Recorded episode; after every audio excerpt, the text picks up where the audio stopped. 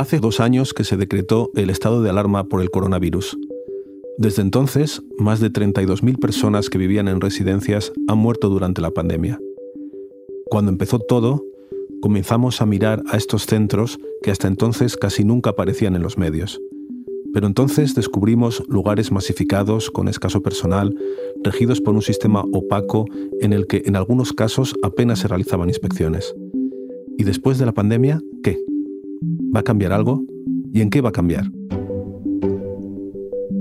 Es miércoles 16 de marzo. Soy Íñigo Domínguez. Hoy, en el país, nos preguntamos, ¿está cambiando la pandemia las residencias de mayores?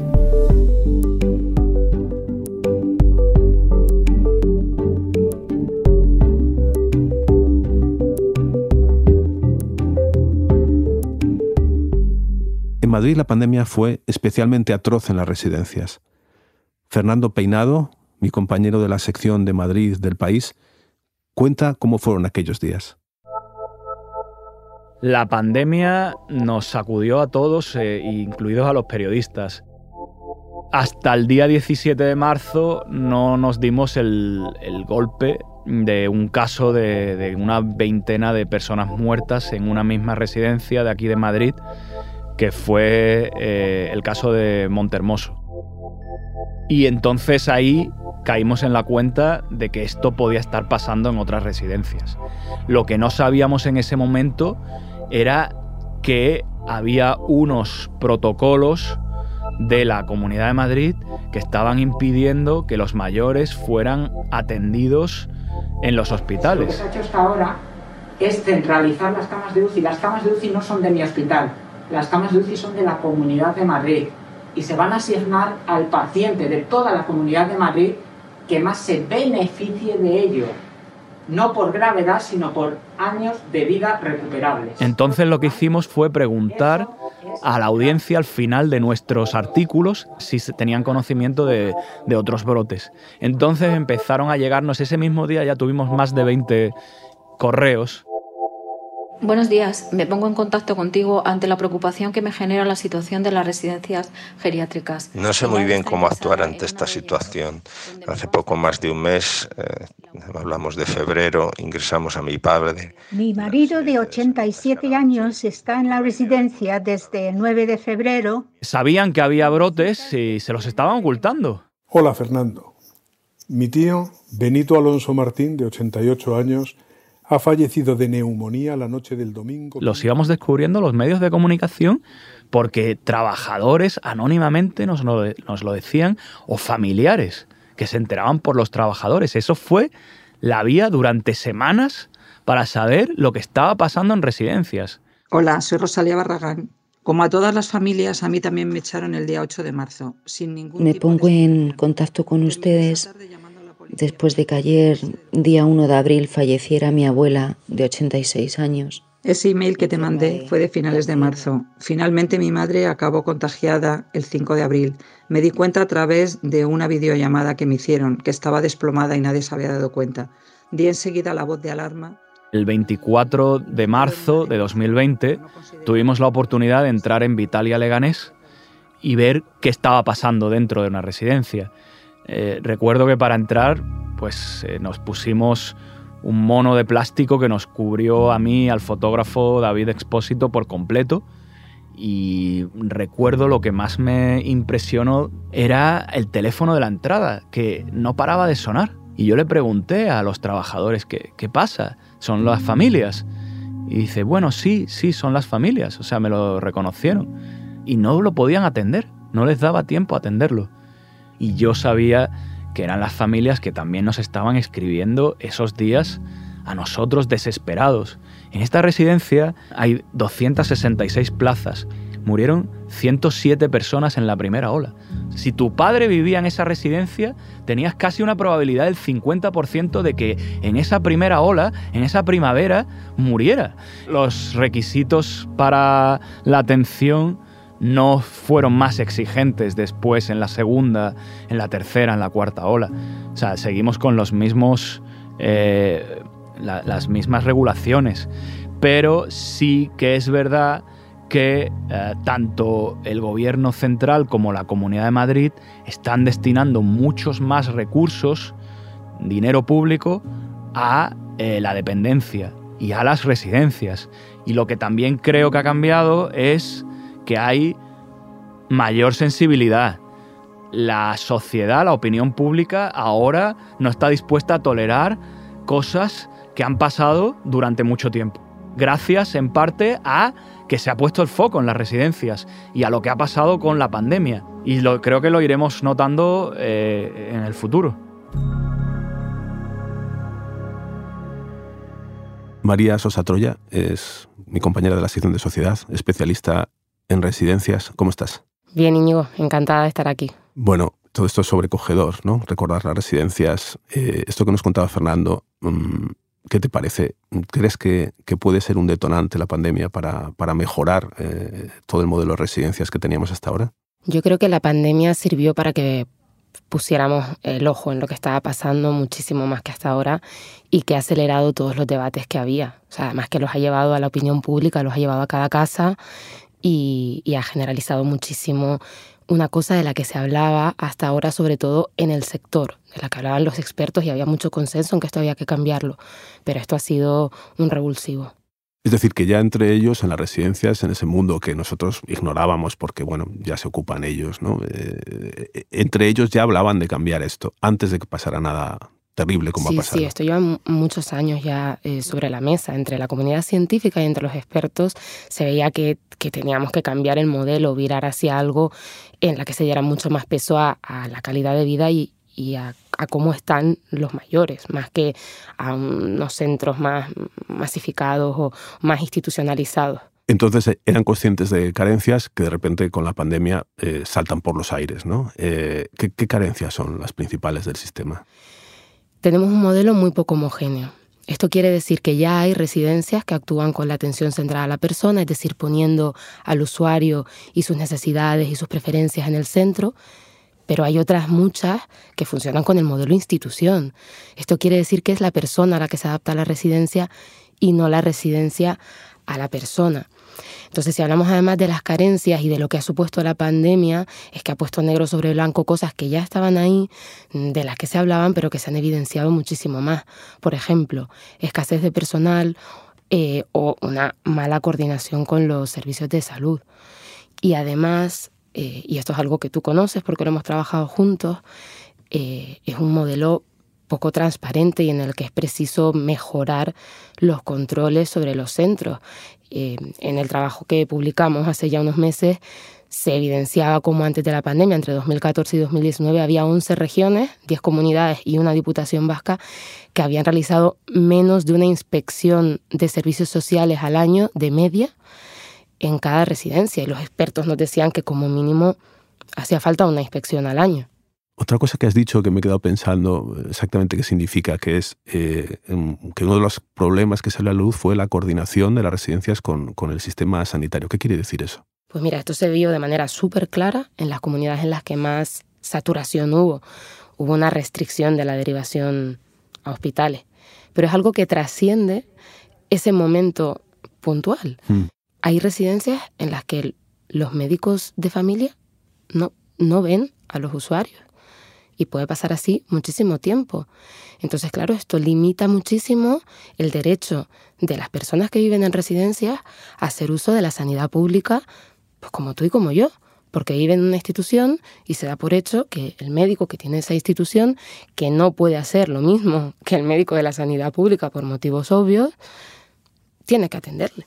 Claro, porque una residencia está en un barrio donde hay un centro de salud y ese médico se tiene que ocupar de todas esas personas que viven ahí, como si fuera un edificio de vecinos. Pero eso no ocurre. Esas personas no van a su médico del centro de salud como las demás. Así debería ser. No podemos generalizarlo porque, como todo, en residencias hay muchísimos modelos, ¿no? Pero efectivamente hay un déficit y esto lo dice cualquier persona del sector con la que hable. Es preciso mejorar la coordinación entre sanidad y servicios sociales para que las personas que están en residencias tengan los mismos derechos que las personas que viven en su casa. Vamos a empezar por el principio. ¿Cómo se gestionan las residencias en España? ¿Cómo está organizado el sistema? Respecto a las públicas, el principal marco es la ley de dependencia, que se aprobó en España en 2006. Pensemos, y es importante recalcarlo, que las comunidades autónomas son las competentes, como en servicios sociales, y que el Estado, el gobierno, tiene una labor de coordinación. Entonces hay 17 sistemas distintos en realidad. Absolutamente. Y tenemos comunidades autónomas en distintos puntos. Por ejemplo, Cataluña y Canarias tienen una gran lista de espera hay otros modelos que han avanzado más, como País Vasco, como Castilla y León. Hay comunidades autónomas que estaban muy retrasadas, como es el caso de la comunidad valenciana, que sigue retrasada, pero ha dado un acelerón en los últimos años. Y bueno, esto en cuanto a la dependencia en general. Si hablamos de, de residencias, las comunidades autónomas también están dando pasos. Tenemos a, por, por citarte solo dos ejemplos, Navarra ha aprobado un nuevo marco en 2020, Castilla-La Mancha acaba de hacerlo. Bueno, hay 17 sistemas distintos, eh, pero ¿y cómo se financian? ¿Lo financia cada comunidad autónoma? ¿Lo financia el Estado a medias? ¿Cómo es? La ley establece que debería eh, financiarse a partes iguales entre comunidades autónomas y el gobierno, pero nunca ha pasado esto en toda la historia de la ley. Históricamente hemos estado mucho más en un aproximadamente un 20% eh, bajo los hombros, sobre los hombros del gobierno y un 80% sobre los hombros de las comunidades autónomas. Pensemos que los recortes de 2012 y 2013 hicieron mucho daño al sector, muchísimo. De hecho, no se terminaron de recuperar hasta el año pasado, que se dice pronto, y pensemos en todos los pasos ¿no? de recuperación del país de, la anterior crisis, pues hasta el año pasado no se recuperaron esos recortes. Pero aún con esa inversión que ha habido, que es muy importante entre el año pasado y este, no se va a conseguir a final de la legislatura probablemente llegar a ese 50-50 porque es que estamos muy retrasados respecto a lo que deberíamos estar. Claro, si hubo recortes antes de la pandemia, las carencias todavía eran mayores por la falta de, recursos, ¿no? Eh, ¿Cuánto se invierte en, en España en dependencia? En España se invierte en cuidados de larga duración un 0,9% del PIB. La media de la OCDE es del 1,5%, o sea que miremos cómo de retrasados estamos.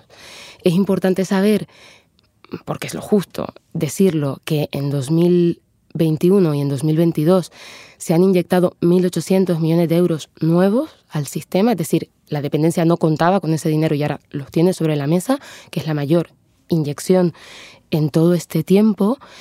Em, pero bueno, aun con todo, el problema, como decía, es que estamos muy retrasados, que hay una disparidad muy grande entre comunidades autónomas y que además cada una de las más de 5.000 residencias que tenemos en España es un mundo. Bueno, es un mundo y luego en realidad hay dos mundos, porque están las públicas y las privadas, ¿no? ¿Cuál es la diferencia? Si hablamos puramente del modelo, no se puede decir que todas las públicas funcionen como mm, sea el ideal y las privadas no. Es decir, hay, hay gran heterogeneidad y hay públicas que funcionan de manera más innovadora y públicas que están absolutamente desfasadas y privadas que funcionan de manera más innovadora y privadas que están absolutamente desfasadas. Lo que sí se puede decir con seguridad es que 7 mm, de cada 10 plazas están en manos privadas y que el coste por plaza, es decir, cuánto cuesta cada plaza, es mayor en las públicas que en las privadas.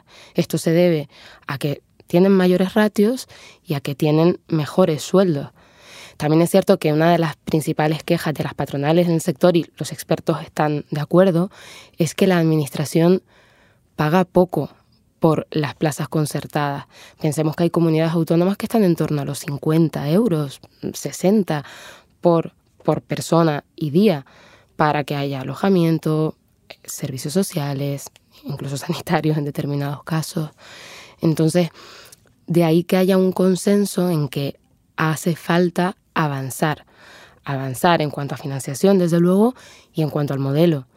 De hecho, en enero del año pasado, en plena pandemia, el gobierno y las comunidades autónomas aprobaron un plan de choque en dependencia para tratar de despegar un poco el sector que está, como, venimos explicando, muy lastrado por años en que no ha podido ni desplegarse la ley. Dentro de este plan de choque se preveían un montón de acciones y una de ellas era aprobar un convenio marco que fija cuáles son los requisitos mínimos que se tienen que exigir a todos los servicios de dependencia en España, entre ellos las residencias. Pensemos que el anterior convenio es de 2008 y aquí se trata ahora, lo que se está negociando es de homogeneizar los requisitos mínimos que se van a exigir en todo el país a las residencias. Entonces el gobierno, las comunidades autónomas están trabajando en diseñar las residencias del futuro como queremos que sean, ¿no? Y hay unos mínimos que se van a exigir. ¿Qué, se exige, por ejemplo? Todo lo que ha ido trascendiendo de esta negociación es susceptible de cambiar en cualquier momento porque esto está en marcha, ¿no? Pero lo fundamental es que se prevé que las residencias pasen a, ser concebidas y a funcionar muchísimo menos como instituciones y muchísimo más como hogares. Y esto se traduce en un montón de cosas, mm, desde que se limita el tamaño máximo de los nuevos centros que se construyan e incluso los que ya estén construidos tendrán que adaptarse a esto en un periodo de tiempo, o sea, se pone un, máximo de 90 plazas, pero no solo eso, sino que se establece que las residencias tendrán que estar divididas en unidades de convivencia, de un máximo de 15 personas cada unidad de convivencia. Pero el cambio no es solo arquitectónico, sino también en el modelo de atención, de tal manera que cada residente tendrá que tener un plan individualizado en el que se recojan pues, cuál es su proyecto de vida, cuáles son sus preferencias, qué es importante para ellos, tendrán un profesional de referencia, las familias pasan a tener un papel importante, digamos, al menos en los principios que se han ido conociendo de este, de este acuerdo. O sea, es poner al residente y sus necesidades en el centro de la atención. Todo esto suena muy bonito, pero también suena un poco caro. Quiero decir, ¿habrá dinero para hacer todo esto que se, que se plantea? Pues este es uno de los kits de la cuestión. De hecho, se habla con personas que están participando en esta negociación y hay inquietud por cómo será esta financiación. Pensemos que es cierto que ha habido una gran inyección en la dependencia en, en, los, en los últimos dos años y se prevé otra para el siguiente año y que además hay 3.000 millones de euros previstos de los fondos europeos para cuidados de larga duración, pero que esto es mucho más amplio, no es solo para, para construir infraestructuras, aunque una parte está destinada a ello. Lo que pasa es que diversas fuentes muestran su inquietud y dicen, a ver, esto es caro y esto va a haber que, pagarlo y hay que ver cómo. O sea, que es una de las, de las cosas que habrá que ver. Mm, parece que parte de la financiación de la dependencia estará vinculada a los cumplimientos de ese plan de choque, entre ellos el desarrollo de este acuerdo marco, pero todo hay que ver el detalle en cómo, cómo queda. María, uno de los problemas que, me has contado antes es la opacidad, es decir, que no hay manera de saber bien cómo funcionan ¿no? y, si los, criterios de calidad que siguen. De, hecho, supongo que si yo me planteo llevar a, un familiar a una residencia, ni siquiera tengo manera de saber cuáles son las buenas, las malas o, cómo funcionan, es decir, me tengo que fiar un poco a ciegas. ¿no? Eh, y por lo que me he dicho antes, tampoco se inspeccionaba mucho. ¿no? Eh, todo esto en el nuevo modelo se está repensando. Sí, una de las novedades que a mí me parecen más relevantes de lo que ha trascendido hasta ahora es que se prevé que, por un lado, el resultado de las inspecciones se comunique periódicamente. Aún no se sabe con qué periodicidad, por ejemplo, los familiares eh, de, de, residentes están aquí muy beligerantes, ¿no? pidiendo que esto se aclare un poquito mejor.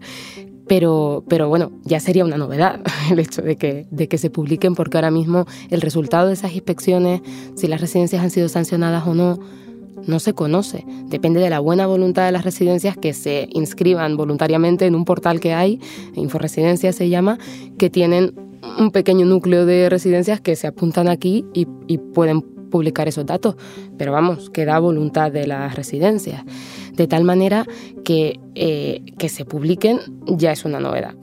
Pero además, otra de las novedades, que es algo que a nosotros nos dijeron mm, expertos con los que hablamos en su momento, que es importante, es que en España no se evalúa adecuadamente cuál es la calidad de vida de las personas que son usuarias del sistema de dependencia y de las personas que viven en residencias.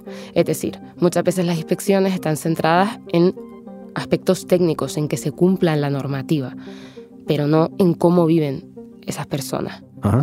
Y ahora, este acuerdo prevé que se cree un equipo técnico, una comisión técnica que en el plazo de un año desarrolle indicadores comunes en todo el país que permitan evaluar esto, que es algo en lo que ahora mismo estamos a ciegas. Y esa evaluación también tendría que tener carácter público. Pensemos que esto nos acercaría mm, bastante a otros países. En Estados Unidos hay un sistema de cinco de, estrellas, ¿no? Y como en los hoteles. Y así las personas pueden hacerse una idea. Y en Alemania estas evaluaciones se publican en la puerta de la residencia. Uno sabe qué se puede esperar. O sea, uno va a una residencia y sabe qué nota le han puesto efectivamente, en determinadas áreas y eso está colgado en la puerta. Dentro de que, por, supuesto, los sistemas tendrán déficit, pero ya están un escalón por encima de lo que estamos nosotros, que es a ciegas.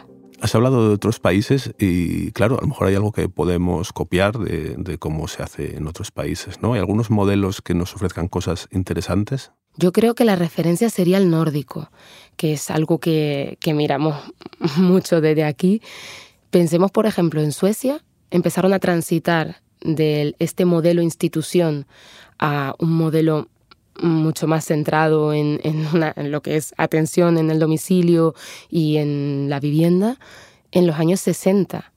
Tienen sistemas de viviendas con servicios o viviendas de grupo algo así como mini residencias, centros mucho, mucho más pequeños que se articulan también en torno a espacios en que se convive, pues tipo una cocina, en fin, que haya servicios comunes, que haya atención profesionalizada, por supuesto, y que estén insertos en la comunidad, que la persona no viva en un centro alejado mm, a las afueras, sino que, puedan seguir, digamos, con, su vida y realizando sus actividades.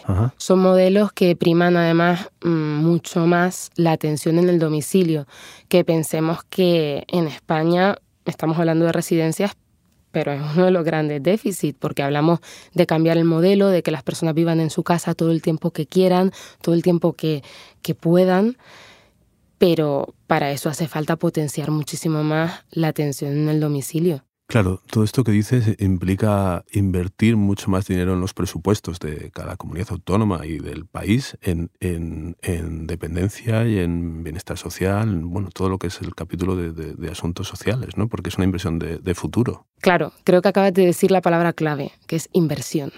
Eh, que no se vea esto como un gasto, sino como una inversión de qué modelo queremos y a dónde queremos llegar. Pero esto cuesta dinero. Pensemos que estamos hablando de los nórdicos, el sistema impositivo en esos países no tiene nada que ver con el nuestro. Sería mm, poco realista no pensar que todo esto lleva un coste asociado. En todo caso, lo que ha hecho la pandemia también mm, para nosotros como sociedad es que ya seamos conscientes de que existen, de que tienen problemas, de que requieren soluciones y de que la propia sociedad ya se ha activado a, exigir cosas y a pedir cosas, ¿no? Eh, esto también ha ocurrido en la pandemia. Sí, yo creo que además esto ocurre mm, no solo con las residencias, digamos, esta invisibilidad, sino con los servicios sociales que no tienen un peso tan importante como pueda tener, mm, digo, a nivel de opinión pública, ¿eh? la educación o la sanidad, sino que es algo así como, bueno, sí, están ahí, pero ¿quién habla de ayuda a domicilio? O, quien habla de cómo funciona la teleasistencia. se trasciende el tema de las residencias, pero desde luego con las residencias es innegable que se han visibilizado y, que la gente tiene un ojo puesta, puesto ahí ahora mismo.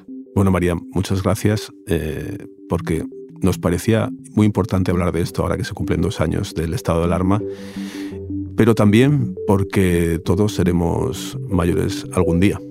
Así que muchas gracias por haberme lo contado. Muchas gracias a ti.